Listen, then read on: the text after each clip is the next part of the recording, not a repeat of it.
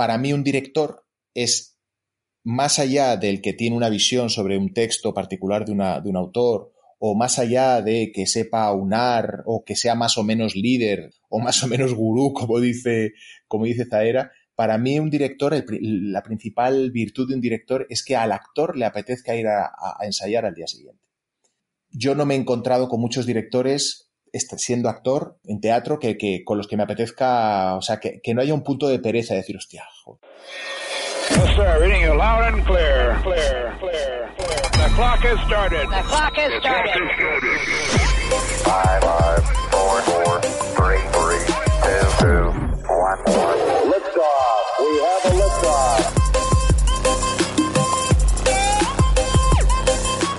Bienvenidos, bienvenidas a Historias que Marcan.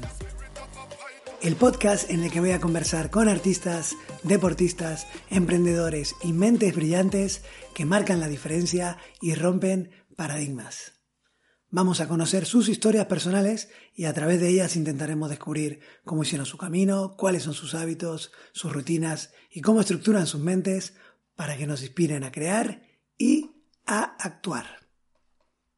Mi invitado de hoy es Sergio Peris Mencheta, actor, director y productor de teatro, profesiones que vive con mucha pasión y dedicación. Se dio a conocer hace más de dos décadas en la serie A Salir de Clase y desde entonces no ha parado de trabajar en numerosas producciones. Lo pudiste ver en El arte de morir, Los Borgias o Luz de Domingo, entre otras. También en producciones internacionales como Love Ranch, Resident Evil y más recientemente en la última entrega de Rambo o en la serie Snowfall de HBO. En 2011 funda la productora de teatro Barco Pirata, con la que está arriesgando permanentemente y trata de cambiar la manera de contar historias. Desde Los Ángeles, Sergio me cuenta cómo está atravesando la cuarentena, cómo se vive y se trabaja en la industria del cine. Charlamos también de teatro y de su manera de dirigir obras y personas, de rugby y otras historias, entre ellas la que tiene con su numerólogo, que son dignas de escuchar. Todo esto en el episodio número 10 de Historias que Marcan. Ahí vamos. Sergio, muchísimas gracias por estar en podcast y por tu tiempo. Gracias a ti, un placer. Te felicito porque fue tu cumpleaños hace una, semana o hace poco, ¿no? Sí, fue hace, pues, el día 7, pues sí, justo hace una semana. Sí, vi en, las redes que, que, ponías que estabas en mitad de la cuarentena. ¿Cómo las llevas, las cuarentenas? Bueno, las cuarentenas, esta es mi primera, yo creo que es la primera de muchos. Eh, pues bien, la verdad es que le llevamos bien porque tenemos la suerte de tener un, poco de jardín y los niños pueden salir a correr, a trepar, a gritar y a, y a pegar patadas a, la pelota. Pero si no, si no me puedo hacer cargo de lo que sería estar pasándola en Madrid, eh, en el piso eh, se nos caerían las paredes encima. O sea que lo sé porque tengo muchos amigos que tienen hijos y, y las están pasando canutas. Sí, ahí es en donde, donde se complica. Eh, ¿Y en Estados Unidos cómo, cómo se está atravesando? Bueno, en Estados Unidos se está atravesando de maneras muy diversas. Aquí ah, es un país de mucho, de mucho contraste, muy, muy heterogéneo y, de la costa este a la costa oeste y el América profunda que llamamos el, el, medio oeste americano, pues no tiene nada que ver. Eh, California es como si fuera un país aparte. Eh, de hecho, es la quinta economía mundial, solo California y es un, es un estilo de vida, por lo menos en la ciudad de Los Ángeles, no tanto en San Francisco, pero sí en Los Ángeles, no tanto en San Diego, pero sí en Los Ángeles también. Em, es un estilo de vida muy como que parece que están entrenados ya para, para atravesar una pandemia mundial, porque el estilo de vida ya de por sí es muy... la gente está vive muy separados unos de otros, en general se vive en casas, eh, si hay bloques de apartamentos, eh, no hay muchos apartamentos en cada bloque. Esta es una ciudad que está preparada para terremotos, con lo cual las edificaciones no son especialmente grandes, excepto en downtown, que sí que hay ahí hay grandes edificios, pero es una zona más reservada a oficinas.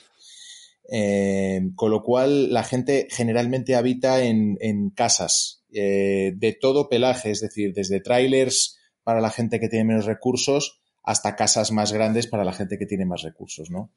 Eh, entonces, pues bueno, la verdad es que tiene, un, tiene un, esa particularidad a la ciudad de por sí, por lo tanto es difícil compartir mm, transporte público, ascensores, etcétera.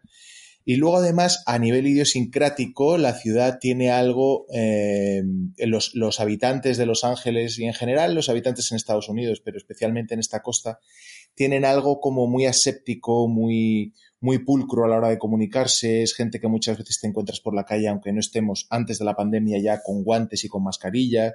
Eh, hay como un miedo al contagio de lo que sea eh, muy grande. Incluso de los españoles que viven aquí ya desde hace un tiempo nos sorprendió que ya están educados en, en esta cultura del miedo al contagio.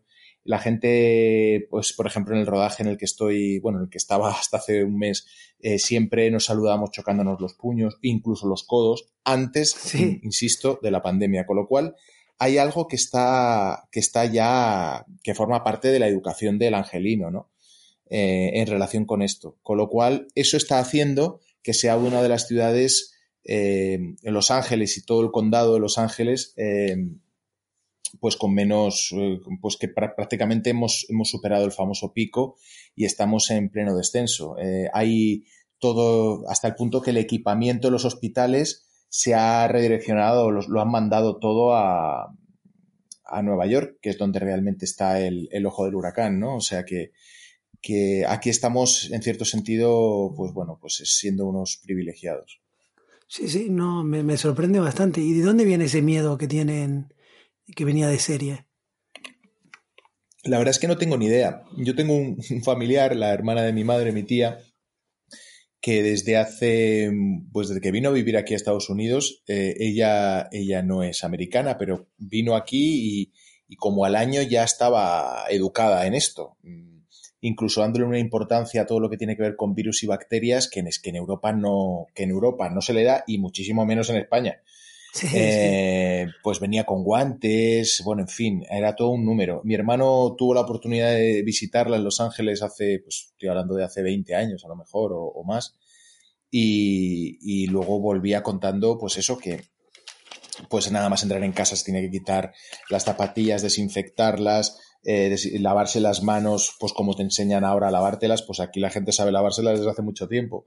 No sé de dónde viene, no sé si tiene que ver con la idiosincrasia esta del americano, de la paranoia, que también se linka con el tema de las armas y con, y con una especie como de miedo a lo de fuera, ¿no? Eh, creo que, que tiene mucho que ver con, pues supongo que con la, con la conquista del oeste, ¿no? Con aquella época en la que, en la que, bueno, pues eh, había tanto miedo a lo, al, extranjero, ¿no? Evidentemente es un país que tiene unas fronteras muy altas eh, y una vez que se han superado, una de las características, por ejemplo, que hay en, Estados Unidos, yo aquí no veo policía por la calle. Es muy raro ver una patrulla de policía. Eh, en cambio, está toda en la frontera, ¿no? Como que una vez que has pasado la frontera, aquí ya puedes hacer una vida bastante, pues bastante en una burbuja, porque de eso se encarga el modelo americano. Más allá de que Trump eso lo haya multiplicado por, o lo trate de elevar a la potencia, ¿no? Pero yo creo que ya de serie está, eh, el, el gringo o el yankee, como decimos allí, lo tiene. Bueno, sorprende. Bueno, pero lo que dices no quita que, haya delincuencia o también hay muy poca delincuencia en Los Ángeles. Pues la verdad es que sí, evidentemente, pero va por barrios. Los Ángeles es una ciudad, mira, el condado de Los Ángeles es más grande que la Comunidad de Madrid. Eh, está cerca del tamaño casi de Cataluña. Es decir, el condado. La ciudad es enorme. A lo mejor la ciudad se acerca bastante a, pues a la mitad de lo que puede medir la Comunidad de Madrid. Con lo cual aquí hay muchísimos barrios y muy dispares. Yo eh, tengo la suerte de poderlos conocer gracias al rodaje de la serie Snowfall en la que estoy en la que estoy inmerso y entonces estoy visitando barrios que de no ser por la serie yo no conocería, como por ejemplo eh, el famoso East Los, que es el, este de Los Ángeles, ¿no? Que es la zona, por así decirlo, chicana, hispana, eh, que es muy peligrosa y que sigue siendo muy peligrosa y que tiene barrios dentro de esa zona hay barrios muy peligrosos. Eh, el eh, South Central, que es el sur de, al sur de Downtown, también, esa es la zona afroamericana y también es una zona peligrosa. Hay una calle que da nombre a un grupo de música heavy de los 80 que se llama Skid Row, eh, que yo descubrí, descubrí la calle un día, yo no tenía ni puta idea de que esa calle existía. Eh, ahora mismo Downtown es una ciudad, es un, lugar, Downtown es el centro de Los Ángeles donde están los rascacielos, vamos a decir, ¿no? Los cuatro rascacielos que hay están ahí, la zona de oficinas está ahí. Hace 10 años por Downtown no se podía pasear, pero de 10 años a esta parte se ha estado, mm, digamos, reconstruyendo ese centro y, y ahora incluso es cool y tiene barrios muy cool, pero sigue habiendo, como digo, un gueto que es Skid Row, eh, que como te descuides te metes en pleno en plena vorágine, vamos. Em, yo tenía que viajar, me mandaron la hoja, yo estaba, yo estaba rodando, estaba viviendo en aquella época, estoy hablando hace cuatro o cinco años, en 2015, rodamos el piloto de la serie y yo estaba viviendo en, un, en uno de esos edificios en Downtown. Me alquilaron un apartamento y viví ahí. Y me mandaron la hoja de rodaje, que es una hoja que te dice pues el horario, la hora a la que, que tienes que empieza el rodaje, y aquí tienes que ir tú por tus medios, no te vienen a recoger. En Europa generalmente te vienen a recoger, aquí te apañas tú y tú llegas al sitio donde te dicen y tienes que estar a esa hora. Curiosamente se producen mucho menos retrasos. Eh, y nada, pues me mandan la hoja de ruta y veo que en la hoja de ruta, claro, la meto en el móvil y veo que, coño, si yo puedo ir mucho más corto por aquí, porque me hacen dar toda esta vuelta? Se han debido equivocar. Total, que. Y el caso es que la hoja de ruta, no me di cuenta, pero ponía claramente en letras bien grandes: por favor, seguid la hoja de ruta que os mandamos. No toméis vías alternativas. Bueno, estábamos, la mayor parte del reparto que no vive en Los Ángeles vivíamos en ese edificio. Eh, y bueno, pues yo no lo leí y pues dije, yo soy el más listo y me vengo por aquí. Y cuando me quise dar cuenta, de repente, porque me di cuenta, iba escuchando música, conduciendo, y de repente veo que están todos los semáforos en ámbar. Y me llamó la atención. Digo, uy, qué raro. Eh, y claro, al llegar a cada cruce, sobre todo en el primer cruce fue donde me di cuenta. Dije, coño, está en ámbar, puedo pasar, no puedo pasar. Eh, y de repente ya miré a mi alrededor y eran todo. Al lado estoy hablando en el centro rodeado de edificios, como si estuvieras en, imagínate en pleno Manhattan, eh, o en pleno Azca, ¿vale? Rodeado de edificios altísimos y a un lado y al otro de la, de la carretera eh, tiendas de campaña eh, y chabolas, como si fuera una favela enorme, llena de generalmente de afroamericanos, pero como zombies cruzando por la carretera, mirando un coche que por ahí habitualmente no pasa, evidentemente, y entonces caí en la cuenta y dije, hostias, creo que ya sé por qué insistían en que fuéramos por el otro lado. ¿no? Bueno, pues esa zona, por ejemplo, es Skid Row. Evidentemente es una zona muy peligrosa y es una de las zonas que ha sido arrasada, que, se que, fue arrasada en los 80 por, por la ola de crack, eh, por la epidemia de crack, de la que precisamente habrá la serie que estoy rodando, con lo cual ahí se cerraba una especie de círculo. ¿no? Eh, además de esto, que te cuento, eh, aquí el sistema público, como, como, supongo que sabes, pues no es el sistema público que tenemos en España y en, Europa, especialmente en España. Con lo cual, aquí los locos y los eh, homeless, pero especialmente los que están locos, porque homeless seguimos viendo en España, pero aquí están todos en la calle. Quiero decir, si hay un tipo que está tarao, eh, no está, está enguetado, pero no está en un, en un sanatorio público donde se los tiene confinados, hasta que no cometa un crimen, pues no se le meterá en, el, en, el, en, la cárcel correspondiente o no sé, pero si no están por la calle. Entonces, dependiendo de los barrios, hay barrios que están de alguna manera más protegidos porque son barrios más, em, digamos, eh, bueno, pues familiares, de más, más, más para vivir pero curiosamente, según te vas desplazando de barrio en barrio, tú puedes detectar el nivel de, peligro que tiene el barrio mirando las ventanas de las casas. Si tienen rejas, malo. Si no tienen rejas, es que es un barrio donde puedes estar tranquilo. Y todas estas cosas se van aprendiendo cuando uno llega a esta ciudad, que es una ciudad muy particular, como, que como sabes, pues se pasa casi toda en coche. Eh, ves poca gente paseando por las calles, en fin, es muy, muy, muy distinto a Madrid, que es, que es mi ciudad, o a, yo qué sé, pues a ciudades como, como Buenos Aires o como París o como Roma, vaya. Sí. Bueno, Sergio, para arrancar, tenía algo que te quería preguntar hace tiempo, porque cuando, cuando grabé con Luis Saera, te lo comenté, le pregunté por un director que le haya marcado, que haya sido importante para él, y te nombró a ti, sin pensárselo. Oh, qué bonito. Y, y, en concreto lo que decía es que te veía como un director que dirigía de la verdad y literalmente decía como una especie de gurú, de líder.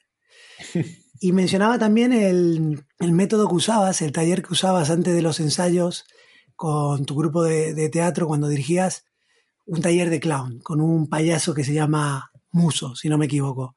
Me gustaría que me hablases de eso. Bueno, eh, No sé si, si soy todo lo que dices, Aira, que es muy es, un corazón con patas este hombre y aparte de uno de los mejores actores eh, del mundo, no de España, sino del mundo. parece un, bueno, se la, se la, devuelves a... No, pero es que es que es que ha eh, por eso le llamo para trabajar conmigo, no le llamo porque además sea buena gente, porque además lo es, es un profesional y muy currante, sino que es que encima es un pedazo de actor y yo disfruto mucho viéndole y estoy muy contento de que de que esté atravesando la racha que está atravesando de reconocimiento. ¿no? Aún así, todavía le falta que le den un protagonista que, que le dejen de dar esos personajes siempre oscuros, eh, drogadictos, mm, que siempre tienen algún tipo de patología, ¿no? Eh, es, es un gran cómico, un gran cómico, aunque ya se vislumbra un poco en sus papeles, porque a pesar de toda la tragedia y toda la verdad que, que encarna siempre, siempre hay un punto donde, donde está lindando con la comedia y hay algo, hay algo donde te hace reír cada personaje que hace, pero, pero luego es que además es un, es un pedazo de pan, o sea, es un tipo que, que se adapta permanentemente, que tiene muy claro cuál es el lugar, eh, su lugar en un rodaje o en un, o en un, o en un, o en un proceso de ensayos. Eh, yo para mí, en la parte, yo creo que la ventaja que tengo, eh, si tengo alguna ventaja con respecto a otro tipo de director, es primero que soy actor, con lo cual, y que además soy actor por necesidad actoral perdón, soy director, eh, yo soy director por necesidad actoral. Es decir, que mm, tenía un problema y es que, claro, cuando ruedas en cine, en teatro, eh, ruedas en cine y en televisión, estás acostumbrado a, pues a ponerte en la marca, a obedecer a todo el mundo, tú eres el último mono y al final cuando dicen acción todo el mundo se preocupa de ti, pero hasta ese momento nadie se ha preocupado de ti, ni de que tú estés a gusto, ni de que tú estés eh, en las condiciones ideales eh, como para poder hacer la escena que tienes que hacer, encarnar lo que tienes que encarnar y, hacer presente lo que está en un papel y hacer carne y hueso lo que está en un papel. Eh, y bueno, pues en cine y en televisión te lo bancas, no te queda más remedio, es decir, forma parte del oficio. Pero cuando vas a, vas a, vas a ensayar una obra de teatro y te encuentras con el mismo tipo de director igual que te dice cuáles son las marcas y hasta dónde tienes que respirar, que esa ha sido un poco, fue mi experiencia durante, durante la primera década de los, del año 2000, entre 2000 y 2010, eh, me encontré en varios proyectos que incluso terminé abandonando o que empecé abandonando, que enseguida me olí que, que, por ahí iban a ir los tiros y me iba, ¿no? Porque si hay un lugar donde el actor tiene que sentirse parte del, del proceso, tiene que sentirse parte del proceso creativo es precisamente en teatro. Si ese margen no me lo dan, pues para eso no, para eso no hago teatro mm, porque si es lo mismo, pues, pues prefiero hacer televisión que me pagan mejor o prefiero hacer cine que te da más caché, ¿no? Entonces, si en teatro no me dan un margen de creatividad, pues casi que me quedo en casa. Eh, ¿Por qué? Pues porque encima es una obra que voy a tener que repetir muchas veces eh, en pueblos distintos, con públicos distintos, y si me lo han dado todo masticado, pues no voy a disfrutar del proceso. Eso por un lado. Y luego, por otro lado, porque yo siempre he echado de menos el proceso más, más eh, rico y más eh, interesante del teatro es, precisamente eh, lo que no existe en cine y en televisión, que es el periodo de ensayos. y en ese periodo de ensayos yo necesito tener ganas de ir, de levantarme por la mañana y, y, a las nueve de la mañana estar perfectamente despierto para poder asumir un ensayo de teatro de seis horas que tengo por delante, ¿no? Y es, eso requiere mucha energía y una predisposición eh, muy cabrona. Eh, para mí un director es más allá del que tiene una visión sobre un texto particular de, una, de un autor o más allá de que sepa aunar o que sea más o menos líder eh, o más o menos gurú, como dice, como dice Zaera. Para mí un director, la principal virtud de un director es que al actor le apetezca ir a, ensayar al día siguiente. Conseguir eso. Eh, que realmente el actor tenga ganas de ir a ensayar. Eh, yo no me he encontrado con muchos directores como siendo actor eh, en teatro que, con los que me apetezca, o sea, que, que, no haya un punto de pereza de decir, hostia, joder, Incluso algunos no me apetecía nada y terminé abandonando los proyectos, ¿no? Eh, por suerte siempre eh, en los primeros días, no, no, no, les hice sufrir demasiado, no me fui muy tarde, pero, pero eh, yo creo que es, yo soy director por necesidad, mm, no económica precisamente, porque el teatro ya sabes que, no es que ganes mucho dinero, sino por necesidad vital, por sentirme, mm, por sentirme yo creativo cosa que no me deja, mm, que me deja margen que, se ve muy reducido en, televisión y en cine, mm, sentirme, sentir que puedo contar yo mis historias, pero luego además tratar de que los actores, cuando están, formen parte de la apertura del melón, que digo yo, ¿no? Vamos a abrir el melón, pero lo vamos a abrir todos juntos. Yo puedo tener una idea y una razón eh, por la que he elegido este texto, por la que he adaptado el texto, porque generalmente adapto, incluso traduzco si, si es un idioma que manejo, y, yo les hago una propuesta de base, pero cuando elijo un elenco, elijo un elenco creativo, no elijo un elenco de intérpretes solamente, de gente que va a obedecer mis órdenes y que se va a poner en una marca, etcétera, etcétera. Por supuesto que hay momentos también para eso, para decir, bueno chicos, aquí no queda más remedio que eh, eh, darle más ritmo a la escena. Y eso es una nota externa que marca algo que a lo mejor el actor no lo tenía como propuesta, ¿vale? Pero en general estoy bastante, empatizo bastante con el actor y con su necesidad de, de, formar parte de, como te digo, de la apertura del melón. Vamos, lo veo clave. Has nombrado el teatro, pero en cualquier área. O sea, tener en cuenta a tu equipo, motivarlo y que sean parte del proceso es fundamental si no es el director, normalmente hay, otra figura que pueda hacer eso, en, tanto en los rodajes de cine o de, o de teatro. Sí, sí, normalmente eh, si tienes la suerte de que, te lo permita el director, eh, normalmente tú podrías tener un coach, eh, la figura del coach de actores, que aquí en Estados Unidos es una figura, sobre todo en cine, que está muy, vamos, no, no, es un tabú. En España, en España es casi a, ha sido un tabú durante muchos años. De vez en cuando algún director cuenta con un, con un coach que no viene más que a ser un director específico de, actores. Eh, algunos directores sí cuentan con, alguien que te tiene en el punto exacto eh, durante todas esas horas de espera, eh, porque los actores básicamente nos pasamos en la vida profesional esperando, esperando que nos llamen, esperando que suene el teléfono, esperando en la, en la cola del casting. Hacemos el casting que dura normalmente menos de cinco minutos y ya nos toca esperar a que nos contesten para, para ver si nos han eh, cogido o no. Eh, cuando ya, en el mejor de los casos, eh, en el peor de los casos y en el más habitual, no nos dan el trabajo y tenemos que volver a esperar a que suene el teléfono. En el mejor de los casos, tenemos que esperar a que nos digan cuándo empieza el rodaje. cuando empieza el rodaje ya, ya se supone que estamos, bueno, pues nos toca esperar a entrar en la toma y luego la toma son otra vez cinco minutos, a lo mejor, o diez minutos como mucho. Em, y otra vez nos toca volver a esperar entre toma y toma. O sea, es un, y luego cuando terminamos de rodar la película hay que esperar al estreno y esperar a las críticas. Y es la profesión de la espera. O sea, eh, y, hay que, y hay que saber gestionar esa espera, ¿no?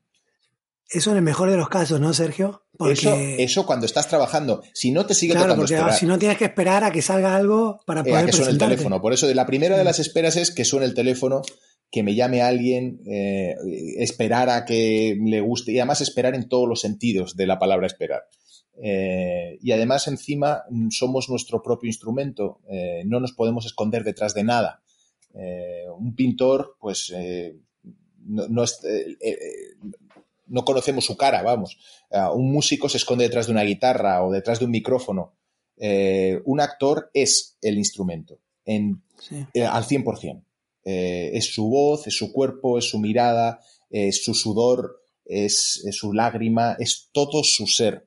Con lo cual, cuando encima luego viene la crítica, la crítica es mucho más demoledora porque a un pintor se le critica el arte, pero a un actor se le puede criticar desde el físico al, carácter, a su manera de ser, de comportarse, con la prensa, con, en fin, eh, es una figura pública y que, además eh, lleva el instrumento incorporado, con lo cual es muy jodido, es muy jodido. Eso, insisto, como tú dices, en el mejor de los casos. En el caso de que encima hayas tenido la, la posibilidad de que te hayan llamado, que ese teléfono haya sonado, no solo que haya sonado, sino que además te hayan dado el papel en la película. No solo eso, sino que además en el Final Cut no te hayan cortado porque resulta que tu escena al final no. Mm, tu escena al final sí cabe dentro del metraje necesario y, que, luego se estrena la película. Y si se estrena la película, que dure más de una semana en cartel y que luego la crítica no sea negativa. O sea, en fin, es todo un milagro al final.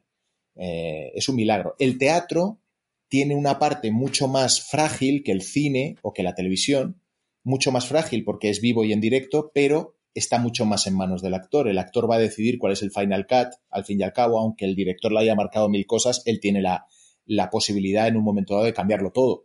Eh, aunque no sea la mejor, de las opciones porque tiene unos compañeros y un equipo que está esperando que haga lo que en principio se ensayó. Pero sí que es verdad que hay un margen eh, y que, como te decía antes, en, el periodo de ensayos se ha podido llevar a, un acuerdo, se ha podido llegar a un acuerdo entre todas las partes para contar la historia de la manera que todos sentimos que tenemos que contar la historia. Para mí eso es el teatro. Bueno, hablando de teatro, Sergio, a ver, esta crisis se está hablando mucho y se sabe que es una oportunidad para, para revisar los valores que teníamos un poco olvidados ante la pandemia, pero también creo que va a ser un momento de transformación que va a necesitar también innovación. Te digo esto porque en el teatro lo hacéis en directo, en un lugar cerrado, con gente, y a corto plazo es algo que, se puede, que puede estar complicado. ¿Tú crees que, que hay que darle una vuelta a algo? Bueno, yo creo que primero, mm, respondiéndote desde el principio de lo que has planteado, a corto y a medio plazo. Volver a llenar un teatro. Es verdad que estamos en una gran incógnita y lo, y lo, lo peor de esta crisis sanitaria, eh, por supuesto, son las muertes, pero lo segundo peor es la, absoluta mm, falta de, previsión. Es decir, no sabemos lo, la incertidumbre tan bestia que tenemos, no sabemos lo que va a pasar eh, sabemos lo que va a pasar mañana, que es que probablemente sigamos confinados, pero no pasado mañana. Eh, y, no sabemos tampoco cómo se va a, cómo se va a volver a la normalidad. Sabemos, nos intuimos por lo que, lo que vienen diciendo que va a ser poco a poco, pero claro, en ese poco a poco todos los espectáculos o todo lo que necesite de, de grandes aglomeraciones de gente, pues va a ser lo último en volver a la normalidad. Si es que en algún momento volvemos a alguna normalidad. Evidentemente no va a ser la normalidad a lo que estábamos acostumbrados, va a ser la nueva normalidad, ¿no? Y la nueva normalidad probablemente haga que los teatros sean los últimos lugares eh, que se llenen, junto con los conciertos, con las fiestas multitudinarias, en fin, eh, las bodas. Entretenimiento, sí. Eh, sí, los festejos en general, las fiestas populares eso va a ser lo último que, se va a poder implementar de una manera, vamos a decir, en la nueva normalidad. El problema que tiene el teatro, o más bien, vamos a decir, el problema que tiene el sector teatral es que de todas las artes es la única que sí que depende del directo, ¿no? Como tú decías. Eh, yo puedo ser músico pero puedo seguir componiendo música y mi música se puede seguir escuchando y puedo seguir vendiéndola, eh, puedo colgarla en una plataforma, puedo conseguir dinero a través de patrocinio, publicidades, etcétera. Tanto con la, con, la, eh, con la música como con la pintura, como, bueno, en fin, la escritura, etcétera.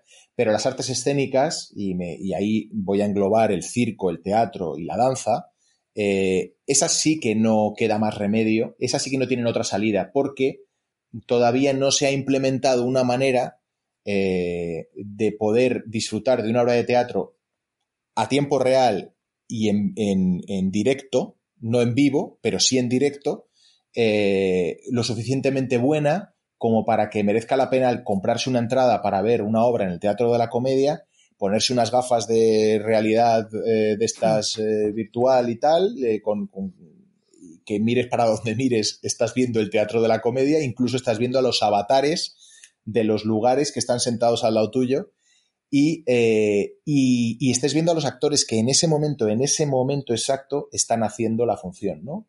Como, como se, se puede, como se ha podido ver en algunos cines hecho por la Royal Shakespeare Company. No, no, por el, no es la Royal Shakespeare Company, creo que es el, el Teatro Nacional de el Teatro Nacional de Londres, ¿no? Creo que ahí sí, que han hecho eh, representaciones, incluso podías verlos en cine, pero sigues estando en un cine.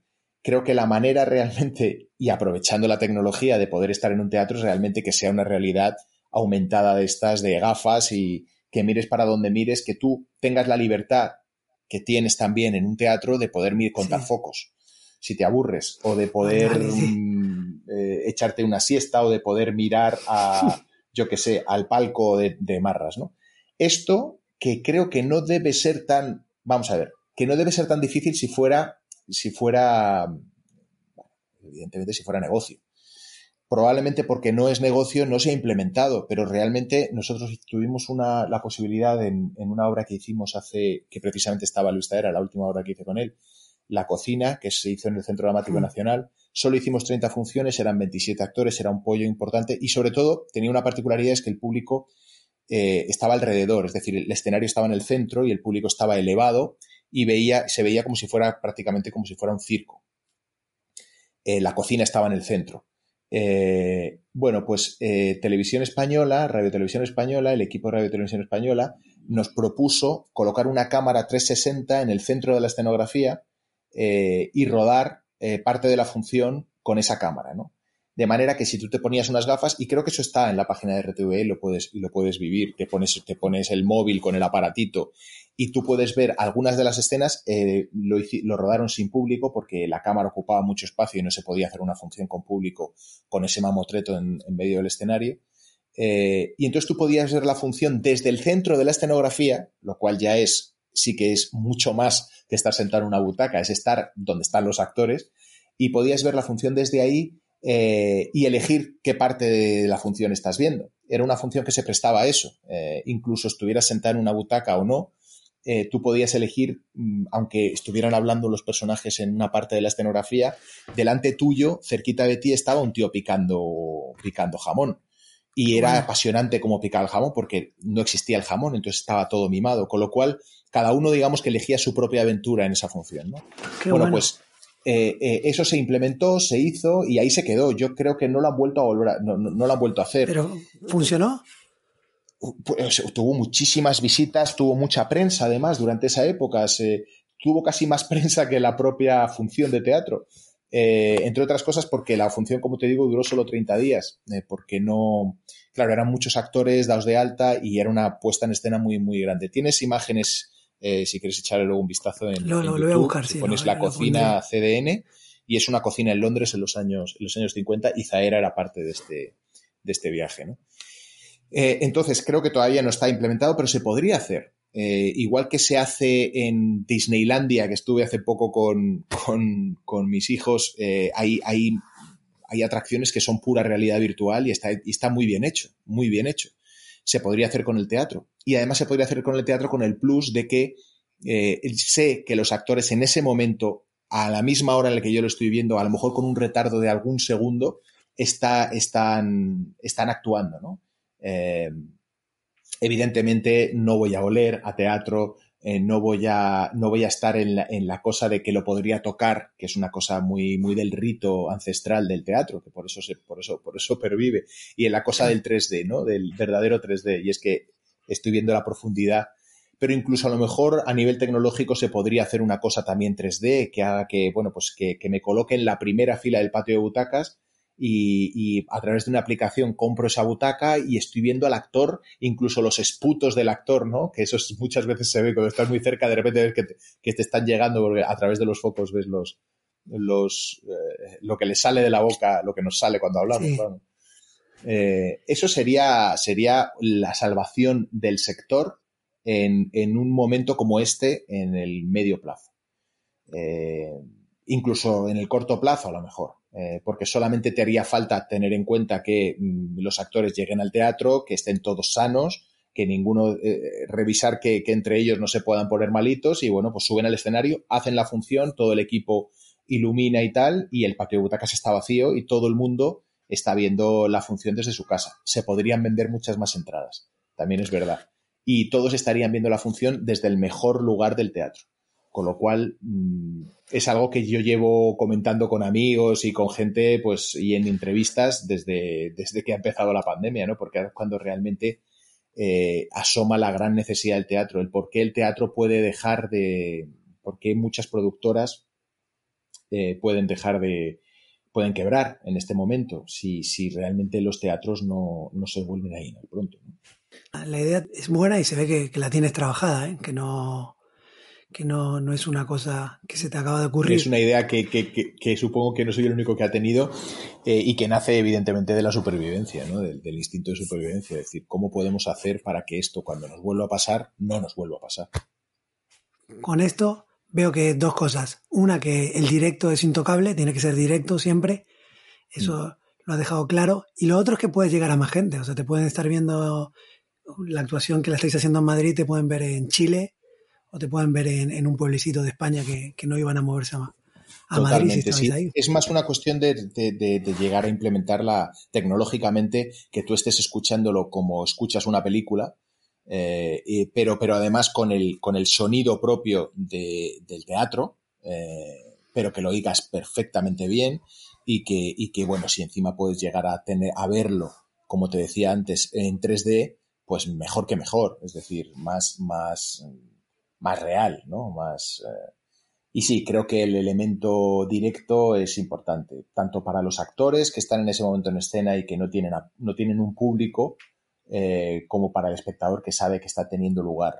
Y, el, y, el, actor sabe desde, desde el escenario, sabría, pues le podría decir en tiempo real, mira, hay hoy viéndote 6.000 espectadores, cuando en circunstancias normales eh, pues tienes a 60 eh, o, 100 como mucho, ¿no? Bueno, o en un teatro si consigues llenarlo pues tienes a 600 espectadores, bueno, pues en este caso tienes a 6.000 espectadores viendo esta función. No haría falta hacer tantas funciones, por lo tanto el peligro de contagio sería menor, a lo mejor no hace falta hacer 7 funciones a la semana o 6 funciones a la semana, a lo mejor con que hagas 3 ya has hecho la taquilla necesaria como para poder mm, subsistir como actor, como técnico y como, y como, como miembro de, la productora o del propio teatro. Evidentemente hay una serie de, de, trabajos que pues la taquillera dejaría de trabajar, de, cobrar su dinero, eh, los acomodadores también, en fin. Pero vamos, estamos hablando de una medida que, bueno, que, solucionaría eh, buena parte del problema que, que significa una pandemia para las artes escénicas. Sí, es una, una buena idea. Ahora hay que ver quién, quién se anima o estas cosas quién las suele poner en práctica. Pues las ideas siempre suelen salir, las ideas suelen salir normalmente del, de, pues, pues del, del, que tiene la necesidad, ¿no? Como te decía, de un instinto de supervivencia la manera de, de, articularlo y de vertebrarlo tiene que ver con, evidentemente, con un apartado técnico, con una gente que sepa cómo se hace esto, y luego con que llegue el que tiene el maletín y que dice, oye, pues esto es negocio, pues venga, pongo la pasta. Eh, o el propio gobierno en un momento dado se apiade del sector y, y, le guste la idea de, de poder, eh, como te digo, vertebrar todo esto. Pero bueno, Em, es un poco, evidentemente, ahora sí que nos ha pillado el toro, nos acordamos de Santa Bárbara porque está tronando.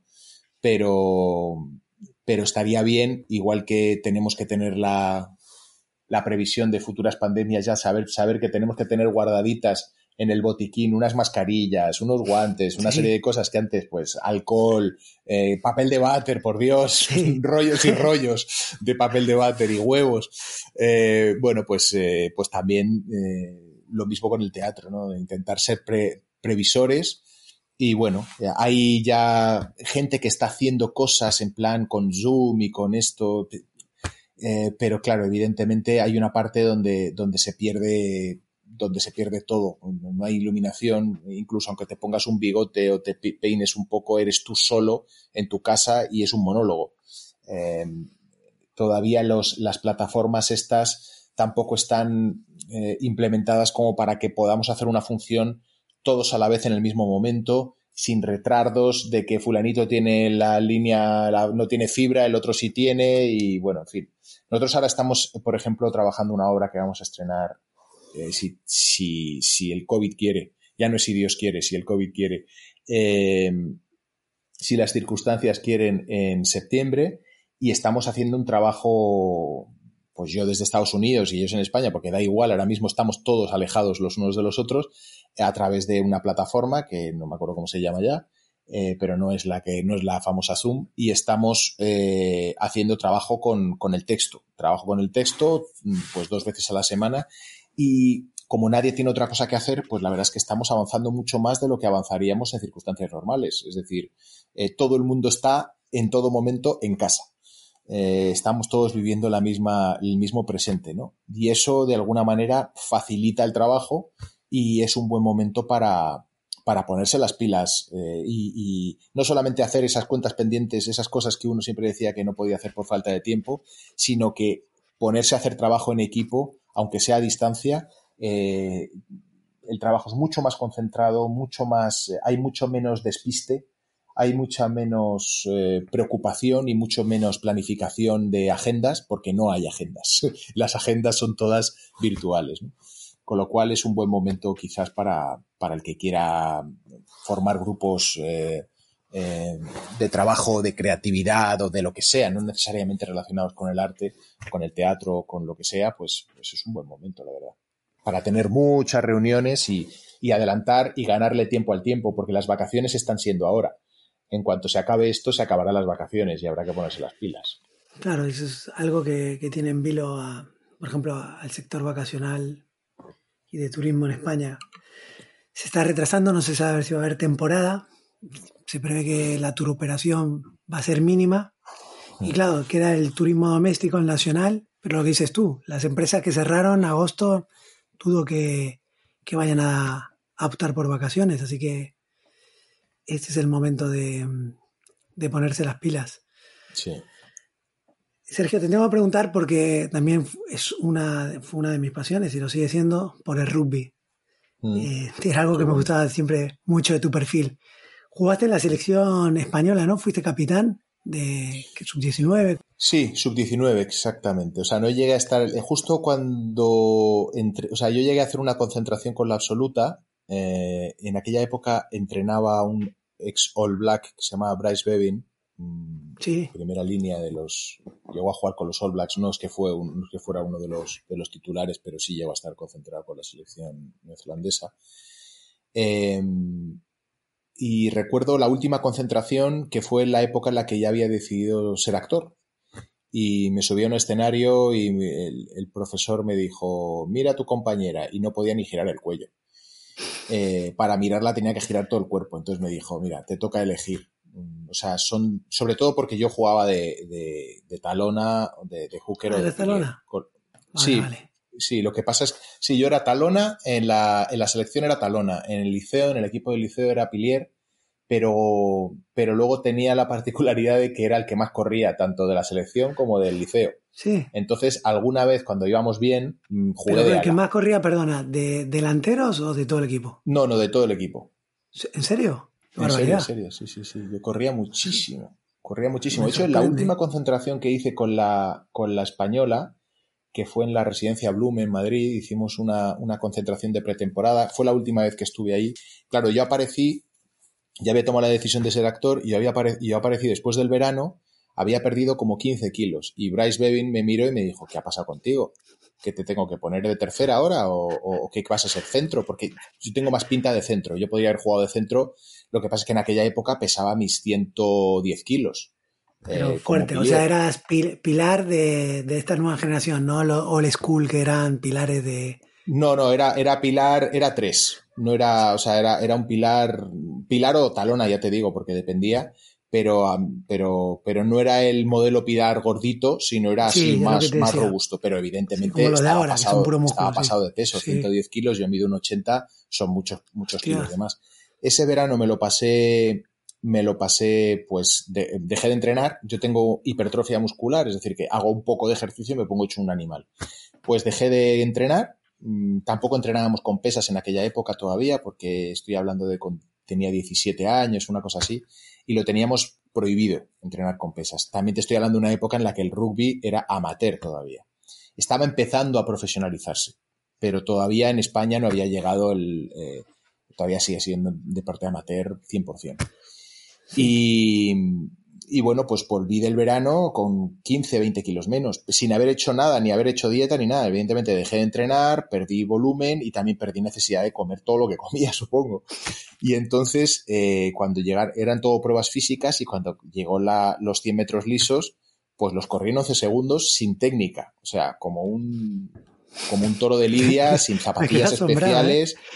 Y entonces, eh, incluso eh, las pruebas nos hacía un- un- los, los preparadores del- de un club, mm, se llamaba Larios, creo, o algo así. Y uno me comentó, oye, pues tú podrías hacer, mm, si me dijo Decathlon o, o no me acuerdo de qué me habló.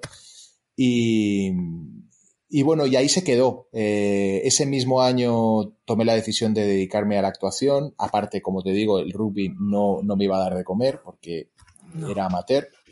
había tenido, tuve un conato el, el año anterior en un campeonato del mundo en Lyon.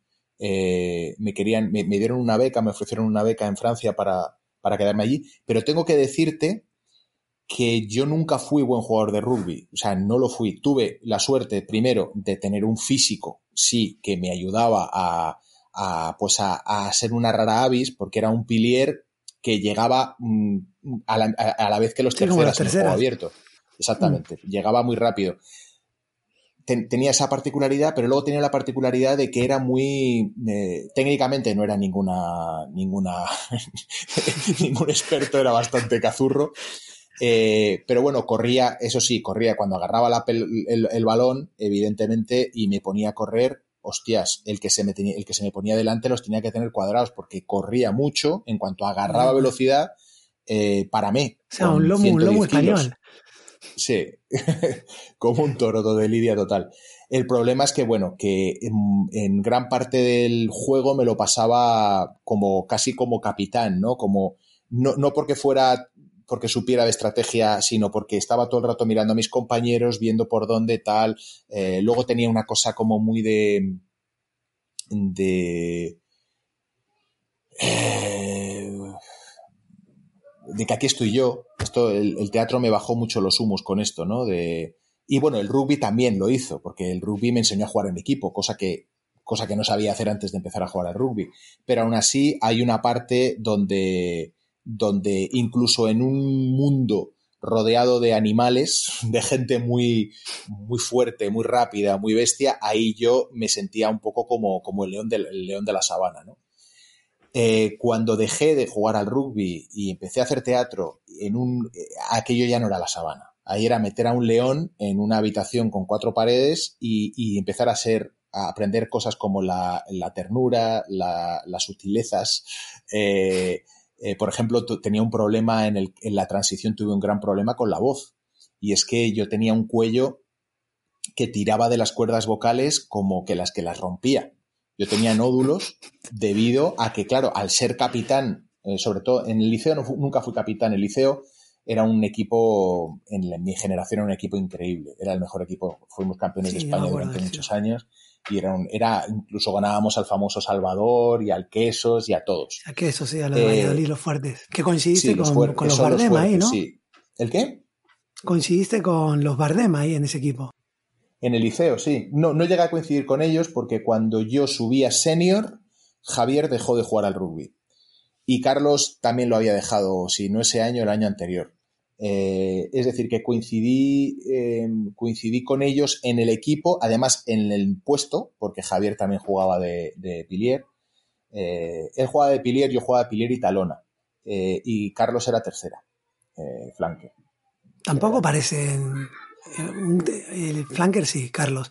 Pero Javier tampoco tiene pinta de Pilar, ¿eh? No, no lo bueno, la cabeza pilar. la tiene de Pilier total. Eh, la cabeza vale, vale. sí, pero, pero no, sí, eh, él siempre juego de pilier, la verdad. No, alguna vez a lo mejor le pusieron de tercera, igual que a mí, pues de vez en cuando pues hacen un experimento, te ponen de tercera, pero, pero la espalda que tenía Javier en aquella época permitía perfectamente jugar de pilier, ¿no? Eh, y Carlos es más alto y bueno, pues era perfecto para, para, para la tercera línea. Incluso alguna vez creo que jugó de segunda. Eh, pero sí, no, la verdad es que ten, no llegamos a coincidir, pero estuvimos, tuvimos, estuvimos mucho tiempo. Y luego yo coincidí también en la escuela de, la escuela de interpretación eh, de, de, un paisano tuyo que se llama Juan Carlos Coraza, que es el maestro de Javier, que tiene una escuela en, en Madrid. Y coincidimos también en la escuela. Y ahí es donde nos conocimos. Haciendo un curso de profesionales, pues coincidimos y, y nos hicimos amigos. Pero, pero hasta entonces yo nunca me había encontrado con él porque él dejó el rugby en cuanto empezó a hacer cine. El principal peligro, evidentemente, de, de, de querer ser actor y jugar al rugby, más allá de que, eh, pues, pues de que te puedas lesionar o de, o de que tengas que tener una, una, una, forma física que a lo mejor pues no te da toda la flexibilidad que necesita. Eh, y también te hablo de la flexibilidad mental que necesita el teatro y que no tiene el rugby, eh, es es eh, que te rompan la nariz o que te rompan las orejas, ¿no? Claro. Te, te, te, quede la oreja de coliflor y entonces sí que estás jodido, porque una oreja de coliflor eh, en cine y en televisión ya es una oreja de coliflor para toda la vida, por más que te operen, aquello va, a ver sí. raro. Entonces yo ahí es donde tuve el... Empecé a ver las orejas de mis compañeros y dije, uy, como siga aquí un rato, me voy a quedar, se me, se me van a aplanar o se me van a encuchifretar. Y, y, esa creo que fue la razón, porque, bueno, tuve suerte de que nunca me llevé una hostia bien dada y, y bueno, pues ni me rompieron la nariz, ni, ni, ni me rompieron una oreja, vaya sí que me sí que he tenido mis pequeñas lesiones, pero siempre curiosamente me he lesionado mucho más jugando al fútbol. Bueno, eso te lo dirán y tú lo sabrás, ¿no? Muchos, sí, sí, te muchos jugadores de rugby, que jugando al rugby es difícil que te lesiones. Yo me he lesionado jugando al baloncesto, al fútbol y al balonmano, o corriendo directamente por la calle detrás de un amigo, pero nunca jugando al rugby yo no recuerdo una lesión de tener que salir del campo y estar una semana en cama o nada, nada parecido. Sergio, lo de, lo de, rugby también te quería preguntar si tenía una conexión con, con, con ese liderazgo que, que hablaba Luisa y te preguntaba yo al principio. pues sí, pero yo creo que es algo que me he encontrado, eh, que me encontré en el propio rugby. Es decir, yo como te digo, en el liceo francés yo no era el capitán. Eh, el capitán generalmente solía ser el, medi el, el, el medio melé, el 9 o el 10, en la apertura, la apertura o el medio melé solían ser los capitanes. O en algún caso a lo mejor el zaguero. No sé si por una cuestión de puesto, porque coincidía, o porque realmente era la gente que tenía más cabeza, ¿no? Para, para más, que podían ver el juego abierto, que tenían una, un punto más, no sé. También creo que coincidía que era gente que tenía más, más experiencia y que eran realmente buenos eh, técnicamente, ¿no? Eh, cuando llego a la selección, yo llego a la selección en, en primera de cadetes y estoy hasta, hasta, la, hasta promesas, ¿no? Hasta sub-19. Y cuando yo llego a la selección, los, al principio eh, no me recuerdo quién era el capitán, pero recuerdo perfectamente que hubo un partido en el que, pues, los entrenadores, yo estuve en, el vestuario arengando, pero fue inconsciente, o sea, totalmente inconsciente, animando en el campo, por eso yo creo que luego me quedaba fónico y, terminé teniendo nódulos, ¿no? Porque estaba todo el rato hablando. Yo no paraba durante el, durante el partido, no paraba de hablar no paraba de hablar, no paraba. Y, el caso es que la gente me hacía caso, o sea, porque tú te puede pasar eso y que seas el pesado que dice, a ver si calla ya este tío, pero el, el, caso es que, bueno, pues esta cosa de, de, liderazgo, mm, allí la descubrí. Yo la he descubierto con el rugby. Yo no la, no, no, no la sentía de antes como algo, eh, como algo que formaba parte de mi carácter, porque en mi pandilla en el, en el barrio éramos todos mm, de iguales y además el que quería destacar un poco, el que se ponía un poquito mandón, enseguida le, le dábamos puerta. Con lo cual, mm, es algo que descubrí en el rugby. De repente me, llaman, me nombran capitán en la selección española, que como te digo, no era ni en mi barrio con mis amigos, ni en el cole. Eh, bueno, en el cole era pegón. Eh, quizás a lo mejor sí era, era, un poco de los que defendían a los a los uh, a, a, a, los que la gente les pegaba, pues yo me yo pegaba a los pegones, vaya. Pero más allá de eso, eh, lo descubro todo allí. Eh, lo descubro ahí y a partir de ahí sí que es verdad que, que como que me posiciono en, en, ese lugar un poco como de capitán. Y, y bueno, pues como curiosidad te diré que años, muchos años más tarde, eh, a fuerza, a base de insistir, mi novia, mi mujer, en este, eh, hoy ya, pero en aquella época mi, mi, pareja de entonces, que hoy es mi mujer, me decía que tenía que ir a ver un numerólogo, ve a ver un numerólogo, porque eh, me salió un personaje en una, en una película aquí en Hollywood, la primera vez que trabajé en Hollywood, que curiosamente es un argentino, que es eh, encarnar a Bonavena, que era un boxeador, yo no sabía boxear. Bueno, el caso es que me salió la cosa y coincidía que los números de Bonavena coincidían numerológicamente mucho con mí, conmigo. Yo soy en numerología un 33 y resulta que Bonavena vivía en 33 orientales, eh, eh, murió con 33 años, eh, nos llevábamos 33 años de diferencia. Eh, en fin, o sea que cuando yo nací él cumplía 33 y que yo, rodando la película, cumplía 33. Total, que mi chica me dijo, oye, tienes que ir a ver al numerólogo porque esto no te salva a nadie. Total, que fui al numerólogo y fue el, este tío me dijo que yo, esto fue, calculo que en 2007 o por ahí. Y me dijo, mira, tío, tú tienes que dirigir. ¿Cómo tengo que dirigir? Sí, sí, sí. Tú está muy bien que actúes y todo lo que quieras, pero tú tienes que dirigir. Te habla como de vidas antiguas, bueno, todo un rollo que para los que somos muy racionales al principio entra un poco difícil. Pero el caso es que como me hizo un retrato me hizo un retrato de personalidad tan bestia, de cosas que no podía saber Mm, y, me las decía, digo, ¿cómo puede ser? Y, muy concretas, nada de generalidades. Una de las cosas que me dijo fue que tenía que dirigir, bueno, la principal, y, así fue como dirigí. Eh, así fue como, bueno, me, lo dijo en una primera sesión y en esa misma sesión me dijo que iba a interpretar muchos capitanes a lo largo de mi vida. Eh, que iba a dirigir y que además iba a, interpretar ese papel en, los trabajos. Y desde que me lo dijo hasta que volví a su sesión otra vez, eh, cinco años después, no paré de hacer capitanes.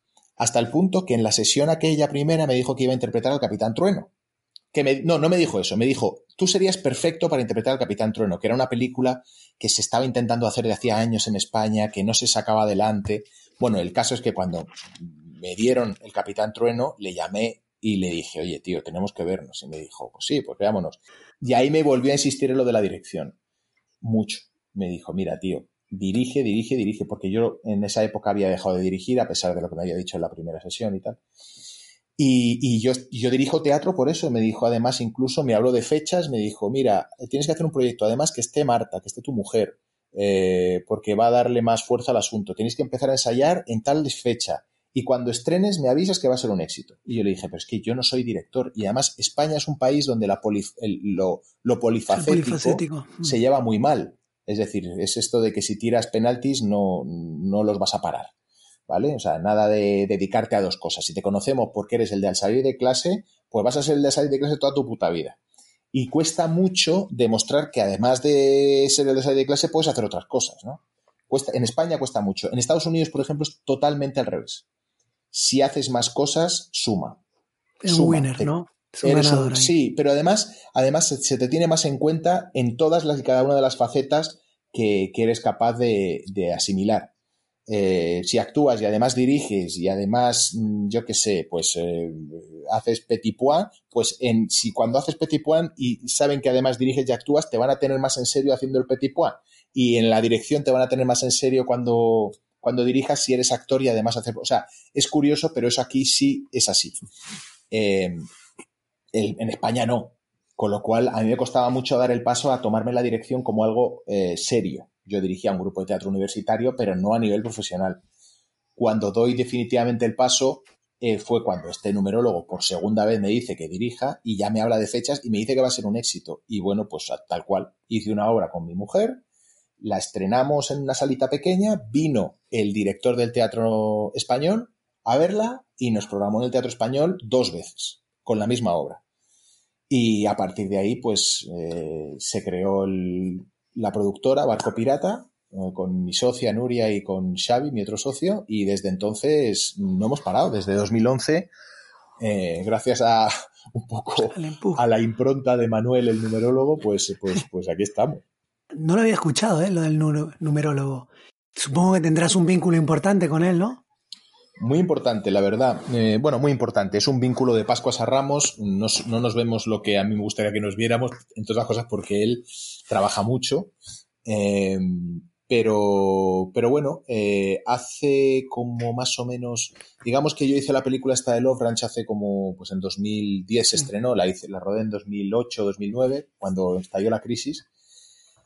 Y desde ese momento hasta, hasta, hasta 2015 mm, dejé de trabajar en Estados Unidos. Hice otra película, una película que se llama Resident Evil, parte de la saga de Resident Evil, no me acuerdo, yo no la he visto, de las pocas películas mías que no he visto.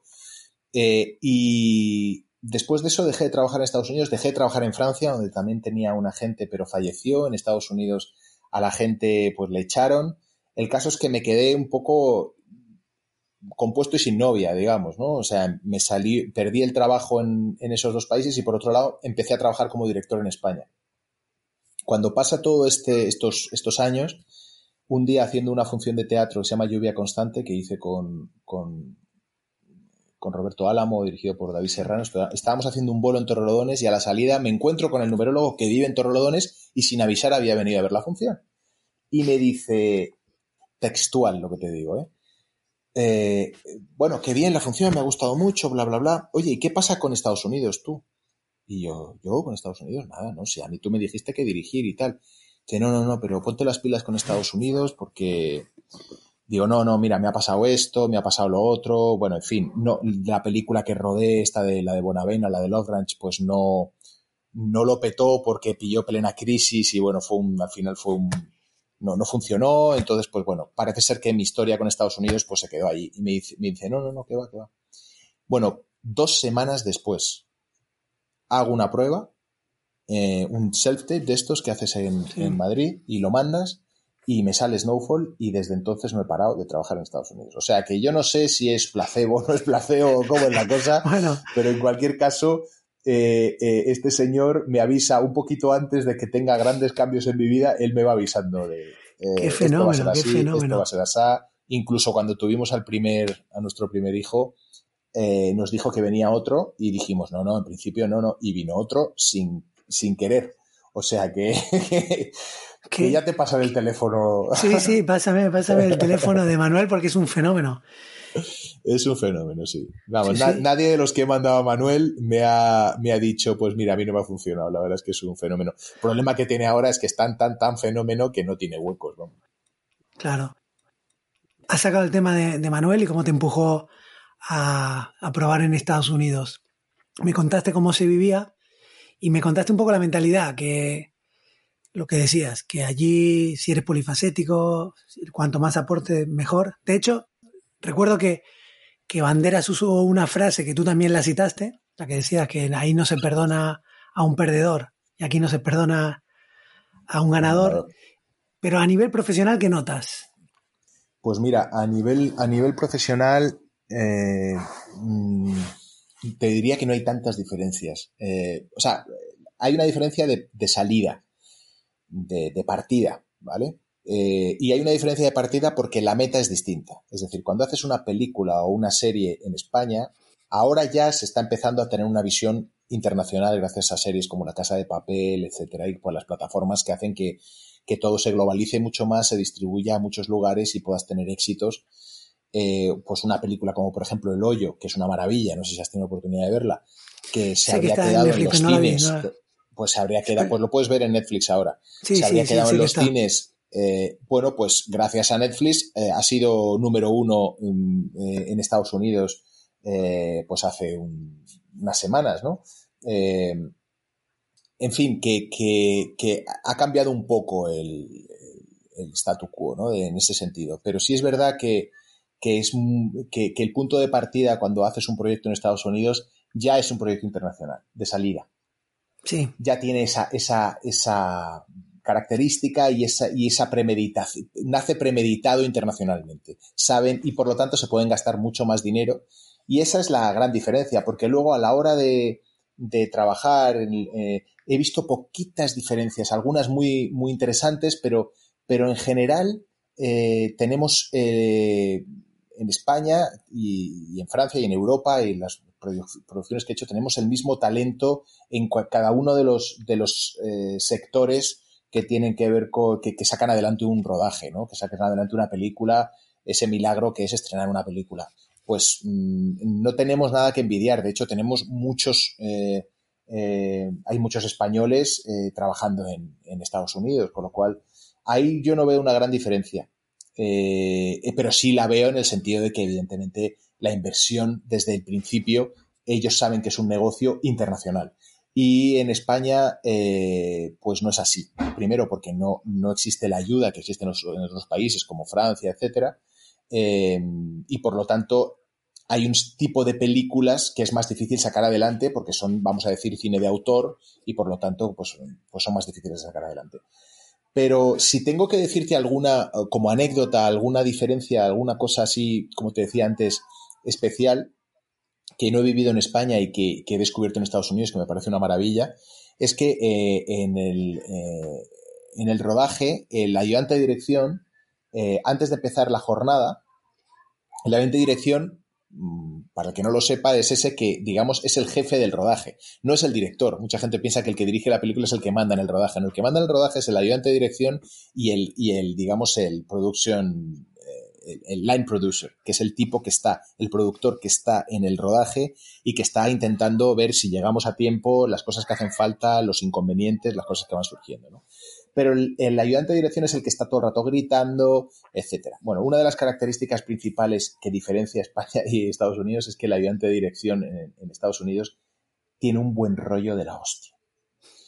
En España generalmente está estresado porque tiene encima un tío ladrándole, que es el, line producer, que le está diciendo, no, eh, tienes que darte prisa, no llegamos, esto no se puede, esto sí se puede, esto tampoco. En fin, eh, aquí y, generalmente eso se traslada al resto del equipo, esa, esa, esa, ese estrés se traslada al resto del equipo. Aquí no, aquí el ayudante de dirección, el primero de dirección, es un tipo sonriente o una tipa sonriente eh, que lleva, si tiene, si, si le está pasando algo, la procesión va por dentro y que al principio de cada jornada reúne a todo el equipo, separan todos los procesos, que son muchos, los de maquillaje, los de iluminación, todos los procesos se separan, reúne a todo el equipo y cuenta lo que vamos a rodar hoy.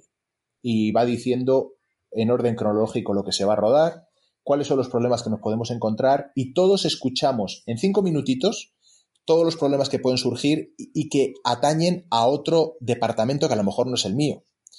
Pero cuando llega ese momento, me han hecho partícipe. Y cuando llega ese momento, yo sé que puede surgir tal o cual problema. Eso y que todo el equipo se lee el guion. Y eso se nota mucho. Hasta el tipo que está poniendo la última luz o que está juntando dos cables, se ha leído el guion y sabe qué escena estamos rodando. Y eso se nota otro compromiso, ¿no? Es un tema de compromiso también. Sí, forma parte del trabajo. O sea, no es algo que tenga que ver con el compromiso, es que, es que no puedes no haberte leído el guion si estás poniendo una bombilla. Eh, sé lo que estoy iluminando, aunque sea el último mono al que le dicen pon la luz así o asá. Mi bombilla tiene un porqué en este momento. Mi bombilla, yo estoy poniendo la bombilla en esta escena en la que hay que iluminar este momento que está contando esta parte de la historia. Y eso es que eso es, eso es eh, una maravilla, la verdad. Claro. Veo que pones, que pones mucho peso, cosa que me gusta mucho, al factor emocional, cuando diriges y cuando te dirigen. Lo dijiste al principio, pero mm. lo que has dicho es de lo mejorcito del asistente de, dirección es eso, que, que os involucra, que piensa en vosotros, que os lo dice de otra manera. Eso es algo que veo que es bastante importante para ti, ¿no? Sí, como te decía también en el director, que a la gente le apetezca venir al día siguiente a trabajar. Sí, sobre todo porque eh, para el rato que estamos aquí, esto yo no lo tenía así, no lo tenía así asumido. De hecho, mm, linkeando con, con, el numerólogo, cuando me dijo que tenía que dirigir, yo le dije, mira, es que lo que me pasa es que cuando dirijo eh, me quedo solo. Eh, porque es verdad que me ponía muy despótico, porque quería sacar adelante el proyecto y me olvidaba, no saludaba por las mañanas, no daba las gracias, eh, todo esto estoy hablando a nivel universitario, cuando dirigía en el grupo de teatro universitario. Y, mis amigos que estaban en la función terminaban creando sus propios grupos, lo habían pasado muy bien ellos haciendo la obra como actores, pero yo, que era el director, me había quedado solo en mi torre de marfil. Y, el numerólogo me, di, dio una pauta que, no aprendí con él, o sea, aprendí la teoría, pero no la práctica. Él me dijo que, bueno, que, para mí el, la dirección eh, me tocaba eh, asumirla con, con, esto que dices tú de ponerme, eh, de, ponerme al servicio de la emoción, que estuviera en contacto con todos, que fuera capaz de saludar, que fuera, que eso es dirigir, que dirigir no es decir tú te pones aquí, tú te pones allá. Desde el punto de vista práctico, yo lo descubrí con Antonio Hernández, que así como Zaera te dijo cuál es el director con el que, para ti más importante ha sido. Esa era, te lo iba a preguntar. Pues mira, hago un link maravilloso. Este es Antonio Hernández. He, trabajado con él en, dos películas, eh, bueno, en Los Borgia y en El Capitán Trueno. Y, aparte de ser un amigo y de ser un, poco un padre, eh, de alguna manera es uno de esos padres que me ha tocado, ¿no? Que a todos tenemos una serie de padres, el de verdad y luego unos cuantos más, ¿no? Este ha sido un padre y también un maestro y eh, maestro en, una cosa muy sencilla. Eh, él no da clases de eso, él sencillamente está dirigiendo una película o una serie o lo que sea y tiene una actitud que se contagia a todo el equipo. Eh, por muy gritón que sea el ayudante de dirección, Antonio hace que ese tipo deje de gritar, deje, o esa tipa deje de gritar y todo el mundo cuando llega por la mañana sonría, a pesar de que caigan chuzos de punta. Insisto, he rodado rodamos en Italia Los Borgia, que había mil problemas porque era una, producción grande, y El Capitán Trono fue un auténtico desastre a nivel de producción, porque los productores, eh, cada cual era para agarrarlo con pinzas. eh, especialmente uno de ellos. Y, bueno, pues Antonio, a pesar de, de, los grandes, de las cosas que nos enteramos después, llegaba con una sonrisa, con la mejor de las disposiciones y era absolutamente adorable. Era un ser adorable, lo sigue siendo en la vida, pero no pegaba un cambio a la hora de dirigir. Y, y bueno, pues de él, de él he aprendido que dirigir es lo primero de todo, eh, no olvidarse de que ese rato que estás rodando es, eh, es un rato que has dedicado, que estás dedicándole a lo que tú has elegido en la vida, que es a ser actor, o a ser director, o a ser iluminador, o a ser lo que sea. Y no puede convertirse en un, en un mal rato.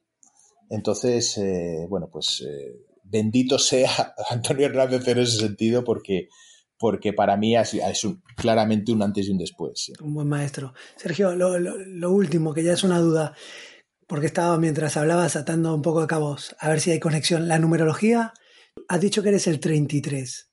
Sí. ¿Hay alguna conexión con el enneagrama? ¿Tú eres el 3 y de ahí otro 3? No, no tiene nada que ver. No tiene nada que ver, pero con tanto el enneagrama, la numerología y la, y, la astrología, al final tienen, digamos, eh, puntos en común en el resultado, ¿no? Pues, eh, por ejemplo, no sé, voy a decir una, locura o una, chorrada, pero es muy fácil que un tipo, yo de numerología sé bastante poco, la verdad. Yo soy más, eh, yo soy más de enneagrama y un poquito, y, de, astrología sí un poquito más de numerología, pero poco más, pero me lo voy a inventar. Pongamos que eh, un escorpio es muy fácil que las características del escorpio puro vamos a decir, eh, pues coincidan con un carácter eh, del enneagrama, pues tipo 8, eh, por una serie de razones. Bueno, casualmente Scorpio, Scorpio es el 8. Pues por, eso digo que pueda coincidir en la, como te digo, en, el, en, la, en la consecuencia, en el resultado final, pero el proceso es tan distinto porque, claro, en, en la numerología se supone que tú tienes un código de barras por, no solamente por tu fecha de nacimiento, sino también por el nombre que tienes. Y luego también hay una cosa que ya es numerología cuántica, que es la que hace Manuel, que ya no sé en qué parámetros se basa. Luego está eh, la astrología, que se supone que es el, momento de tu nacimiento el que marca el, cómo está colocada las estrellas, etcétera, etcétera.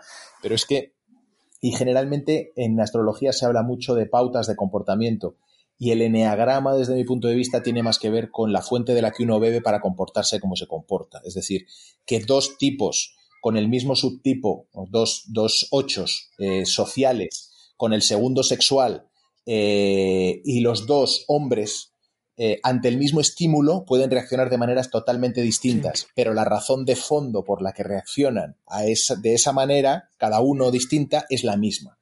En ese sentido, por eso me parece más interesante el enneagrama. Me parece que realmente yo lo utilizo muchísimo eh, como director, consciente e inconscientemente. Y como actor, por supuesto. Yo cuando me leo un personaje, eh, trato de ubicarlo en el enneagrama y esto me va a dar una serie de herramientas que luego probablemente no utilice pero que en el rato en el que estoy en el que estoy preparando el personaje mm, son unas herramientas súper valiosas, claro, súper valiosas. Fenómeno, sí, escuché que el Enneagrama lo usan también mucho para escribir guiones, por lo mismo que tú dices tú, voy a hacer un perfil que sea un 3 mm. y, me baso en el 3, en qué, pensaría, cómo actuaría. Sí, lo que pasa es que el Enneagrama tiene una particularidad, la, manera en la que se ha mm, vertebrado o que, la que se ha implementado el Enneagrama eh, desde el punto de vista psicológico, porque, porque el enneagrama no solo tiene la aplicación psicológica, pero desde el punto de vista psicológico eh, es a través de, es una herramienta que utiliza la Gestalt, que es una, que es, una línea de trabajo psicoterapéutico, ¿no? Eh, eso implica que el enneagrama no se queda en los libros. Tú la astrología la puedes dejar en un libro la numerología la puedes dejar en un libro. El eneagrama tienes que llevarlo a la práctica. Uno puede leerse un 2, pero en la vida real no sé, pero, pero realmente cuando se pone en práctica se descubre un 6. Sí, efectivamente. Tú por la teoría te, crees que eres un 2. te crees que eres un 2 porque seas muy benévolo contigo o todo lo contrario, porque te des mucha caña o lo que sea, pero realmente cuando te pones a hacer los ejercicios de Gestalt y de, y de incluso en algunos, en algunos casos también se utiliza PNL, en los que empiezas a, activar tus resortes más, más instintivos, intuitivos y primitivos, de repente aparece tu carácter. y ese carácter en la teoría mm, pues eh, era otro.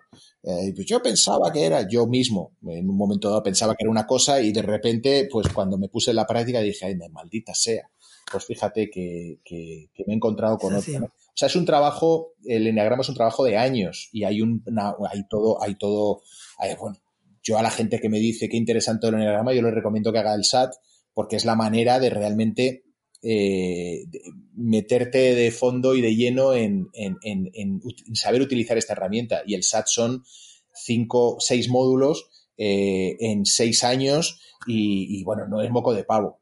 Otra cosa es que la quieras utilizar de una manera más superficial para escribir un personaje, eh, tal, tal, pero cuando realmente lo estás usando de una manera cuando lo quieres utilizar con profundidad, empezando por saber qué eres tú y cómo te puedes ayudar a ti mismo, cómo vas a hacer las paces contigo, creo que lo ideal es práctico. Sí, trabajar el ego y tu parte más oscura.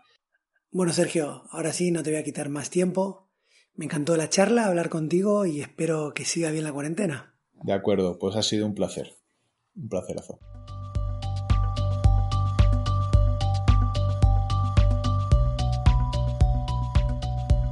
Espero que hayas disfrutado la charla con Sergio.